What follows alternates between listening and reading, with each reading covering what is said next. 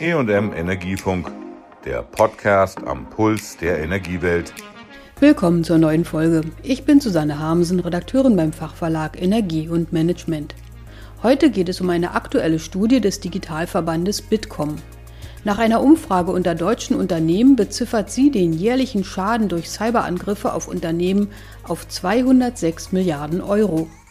Das ist im dritten Jahr in Folge ein Schaden über 200 Milliarden Euro, sagte Bitkom-Präsident Ralf Wintergerst bei der Vorstellung der Studie am 1. September 2023 in Berlin. Die Wahrnehmung bei den deutschen Unternehmen zum Thema Cyberkriminalität ist deutlich gestiegen. Drei Viertel der Unternehmen, genau sind 72 Prozent, dann sind es die Unternehmen, die von Industriespionage, von Datendiebstahl und von Sabotage betroffen sind.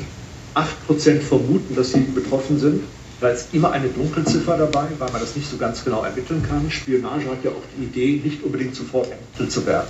Man möchte ja, dass es unbekannt im Unternehmen weiterläuft, dass man die Daten schön weiter abziehen kann. Das ist etwas zurückgegangen, das war ein Jahr vorher bei 84 äh, Prozent und bei 9 Prozent Dunkelziffer. Und ein möglicher Grund ist, dass die Unternehmen wahrscheinlich deutlich besser vorbereitet sind auf diese Angriffe, die da kommen. Der Schaden bei 206 Milliarden hat ein hohes Niveau, über 200 Milliarden ist eine sehr hohe Zahl. Gleichzeitig, und das ist die Wahrnehmung und auch die Feststellung der deutschen Unternehmen, ist, dass das organisierte Verbrechen ganz stark übernimmt. Es ist ein organisiertes Geschäftsmodell geworden im Bereich der Kriminalität mit Arbeitsteilung, die massiv auf die Unternehmen sich einschießen. Die deutschen Unternehmen reagieren. Die Investitionsbereitschaft in Cybersicherheit ist deutlich gestiegen, in deutlichen Prozentzahlen von vormals 9 Prozent von den Ausgaben des IT-Betriebs auf 14 Prozent des IT-Betriebs ist eine gute Botschaft, dass man langsam wahrnimmt, dass Cybersicherheit, das Absichern von IT- und Telekommunikationsprozessen wichtig ist und dass man sich wirklich schützen muss. Und der Appell an die Unternehmen ist natürlich, das noch weiter zu tun, denn mit 14 Prozent durchschnittlichen Ausgaben für Cybersicherheit liegen wir noch unter dem empfohlenen Durchschnitt, den wir als Bitkom empfehlen, der liegt bei 20 Prozent. Bei der Vorstellung der Studie vertrat Sinan Seelen, Vizepräsident des Bundesamtes für Verfassungsschutz, die Behörden. Die Ergebnisse der aktuellen Bitkom-Studie fügten sich nahtlos in die Lageeinschätzung der Behörden ein. Die Grenzen zwischen organisierter Kriminalität und staatlich gesteuerten Akteuren seien fließend. Angriffe gäbe es sowohl auf politische Institutionen wie die Wirtschaft, von spezialisierten kleinen Tech-Unternehmen bis hin zu Großkonzernen. Auch Forschungseinrichtungen seien betroffen, warnte Sinan Seelen. Wir sehen, dass gerade staatlich gesteuerte Cyberangriffskampagnen professioneller, aggressiver und agiler vorgehen. Konkret geht es um häufige und schnelle Wechsel der verwendeten Infrastruktur, Nutzung von Verschleierungsnetzwerken, Erlangung strategischer Zugänge in Netzwerke und vor allem einen langen Atem. Das ist gerade angerissen worden, soll heißen, ein vorsichtiges und langfristiges Agieren unter dem Radar der betroffenen Netzwerke, um unerkannt zu bleiben. Die Gegner hätten einen langen Atem und gingen immer aggressiver, professioneller und agiler vor, konstatierte Seelen. Laut der Studie konnten 46 Prozent der betroffenen Unternehmen Angriffe nach Russland zurückverfolgen und 42 Prozent nach China. Das sei eine deutlich steigende Tendenz im Vergleich zum Vorjahr. Seelen erläuterte weitere Tendenzen. Wir sehen auch Antiforensikmaßnahmen unter Manipulation von Logfiles und Deaktivierung von Protokollierungs- und Sicherheitsmaßnahmen in Opfersystemen sowie die Verwendung von Zero-Day-Exploits, dies im Blick finde ich die Aussage mancher, dass Angriffe nicht stattgefunden haben oder erfolglos waren, manchmal verfrüht, mitunter auch gewagt. Was uns besonders Sorge bereitet, ist, dass die Kampagnen an verschiedenen Punkten in der Supply Chain ansetzen und bei Dienstleistern und Partnern der Primärziele ansetzen, um wertvolle Zugänge sensible Kommunikation und Daten zu erlangen. Die Einordnung der Akteure ist dabei fließend. Wir beobachten das auch, dass hier eine Professionalisierung stattfindet. Wir gehen aber auch davon aus, dass sich staatliche Akteure krimineller Gruppierungen bedienen, die in ihrem Zugriffsraum lange Zeit gewirkt haben, um Angriffsaktivitäten noch professioneller auszustatten, auszusetzen. Angriffsaktivitäten von Cybercrime-Gruppierungen werden geduldet oder befürwortet. Das ist ein Trend, den wir durchaus in dem einen oder anderen Land beobachten. Die Umfrage von Bitkom erreichte 1000 Unternehmen aller Branchen mit mindestens 10 Beschäftigten und einem Jahresumsatz von einer Million Euro und wurde Mitte 2023 durchgeführt. Der Umfrage zufolge erfolgten die Angriffe auf die Wirtschaft zunehmend digital und Cyberattacken machen den Großteil des Schadens aus, erläuterte Wintergerst. Dagegen geht der physische Angriff, also die physischen Datenklau-Themen, doch deutlich zurück. Cyberattacken sind insgesamt für 72 Prozent aller Angriffe und des gesamten Schadens zuständig. Damit bei 148 Milliarden ungefähr. Das ist ein ganz großer Betrag nur durch die Cyberattacken.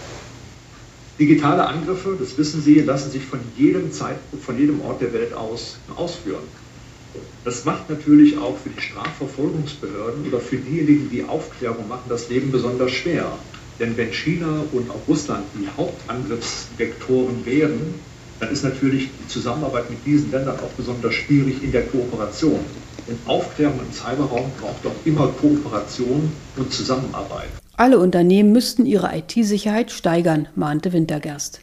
Im vergangenen Jahr waren laut Studie 70 Prozent der Unternehmen von Diebstahl sensibler Daten betroffen oder vermutlich betroffen, ein Anstieg um sieben Prozentpunkte im Vergleich zum Vorjahr. 61 Prozent beklagten das Ausspähen digitaler Kommunikation sowie die digitale Sabotage von Systemen oder Betriebsabläufen. Tendenziell rückgängig seien dagegen analoge Angriffe. Zugleich müsse die Kooperation zwischen Wirtschaft und Sicherheitsbehörden weiter ausgebaut werden, um Angriffe zu verhindern und Täter zu ermitteln, sagte der Bitkom-Präsident. Geld allein reicht nicht, es ist auch Mindset, denn es ist immer nur 50% Technik, die anderen 50% sitzen vor dem Computer, auch die Leute müssen geschult werden, denn das Infiltrieren durch Menschen, die dann möglicherweise fehlerhafte Programme ausführen und das auch bewusst tun, ist ebenso hoch, denn Mitarbeiter können auch manipulieren, wenn sie entsprechend instruiert sind. Behörden müssen allerdings auch mehr tun, denn da ist die Kooperation wichtig, die Kooperation von Unternehmen und mittlerweile auch Wissenschaft und von den Behörden ist ganz wichtig, um Aufklärung in den Fällen selber herbeizuführen. Und das ist wichtig, damit die Bekämpfung wirklich hier besser vorankommt. Und manchmal ist das noch ein bisschen ein Hemmschuh, denn die Angreifer orientieren sich nicht an den deutschen föderalen Strukturen. Die interessieren sich daran, ihre Angriffe gut auszuführen und den Schaden herbeizuführen, denn der Schaden der Unternehmen ist der Profit der Angreifer. In diesem Zusammenhang begrüßte er die vom Bundestag vorgesehene Meldepflicht für Cyberattacken, die noch in diesem Jahr beschlossen werden soll. Denn die Meldepflicht ermöglicht zumindest, dass man einen repräsentativen Blick auf die gesamte Wirtschaft, auf die Fälle, die vorkommen, auf Muster, die dahinter liegen. Das ist ganz, ganz wichtig zu erkennen. Und gleichzeitig muss man trotzdem Imagearbeit bei den Unternehmen machen, dass die Meldepflicht gut ist, dass es jetzt nichts Schlechtes ist. Und diese Kooperation muss deutlich verbessert werden, denn in der Cyberkriminalität, in der digitalen Welt, da ist ja das Grundprinzip der Angriffe anders. In der physischen Welt geht es darum, viele Muskeln zu zeigen, vielleicht große Raketensysteme zu haben, wie Krieg beispielsweise. In der Cyberwelt ist es ja unbekannt. Manchmal lässt man die Sachen ja ganz lange liegen, um viele Daten abzuziehen. Das heißt, diese Muster müssen erkannt werden. Das geht nur über Kooperation. Der Vizepräsident des Bundesamtes für Verfassungsschutz fürchtet durch die Meldepflicht auch kein Übermaß an Informationen für seine Behörde und das Bundesamt für Sicherheit in der Informationstechnik BSI. Sinan Seelen sagte, Natürlich ist das der richtige Weg. Wir brauchen im Endeffekt eine Sensibilisierung. Das geht nur, wenn das Hand in Hand auch mit dem entsprechenden rechtlichen Setting vonstatten geht. Ob das ausreichen wird, weiß ich nicht. Müssen wir mal schauen. Aber ganz ehrlich, ich bin froh um jede Meldung, die wir erhalten, gemeinsam mit unseren Kollegen vom BSI, weil uns das im Endeffekt unser Blick schärft und der Punkt, der gerade angesprochen wurde, hier auch ein Stück weit institutionalisiert wird, nämlich die Kooperation, der Austausch. Und von daher nochmal, ich bin froh um jede Meldung, die wir erhalten und die die Kollegen vom BSI erhalten. Das Bundesamt für Verfassungsschutz hatte aktuell vor Cyberangriffen chinesischer Hackergruppen gewarnt, die sich gegen kleine und mittlere Unternehmen sowie Heimnetzwerke in Privathaushalten richten. Bei den Attacken würden Endgeräte wie Router oder Drucker und Smart Home Geräte in wachsender Anzahl durch Cyberangreifer übernommen und durch die Gruppierungen gegen staatliche und politische Stellen genutzt. Das Bundesamt rät, immer die neuesten Sicherheitsupdates zu installieren und ältere Geräte, die von den Herstellern nicht mehr unterstützt werden, auszutauschen. Bei den Cyberattacken gehe es oft um Phishing, den Angriff auf Passwörter sowie die Infizierung mit Schadsoftware. Deutlich angestiegen sind laut dem Bitkom-Bericht auch Schäden durch Ransomware, von denen rund ein Viertel der Unternehmen berichteten. Vor einem Jahr waren es nur 12 Prozent. Zum materiellen Schaden käme auch der Image-Schaden bei Kunden oder Lieferanten und die negative Medienberichterstattung hinzu, wie ein Drittel der Unternehmen berichteten. Ebenso viele beklagten den Ausfall, Diebstahl oder die Schädigung von Informations- und Produktionssystemen oder Betriebsabläufen. In diesem Zusammenhang warnten beide Experten davor, bei verschlüsselten Systemen an die Erpresser zu zahlen.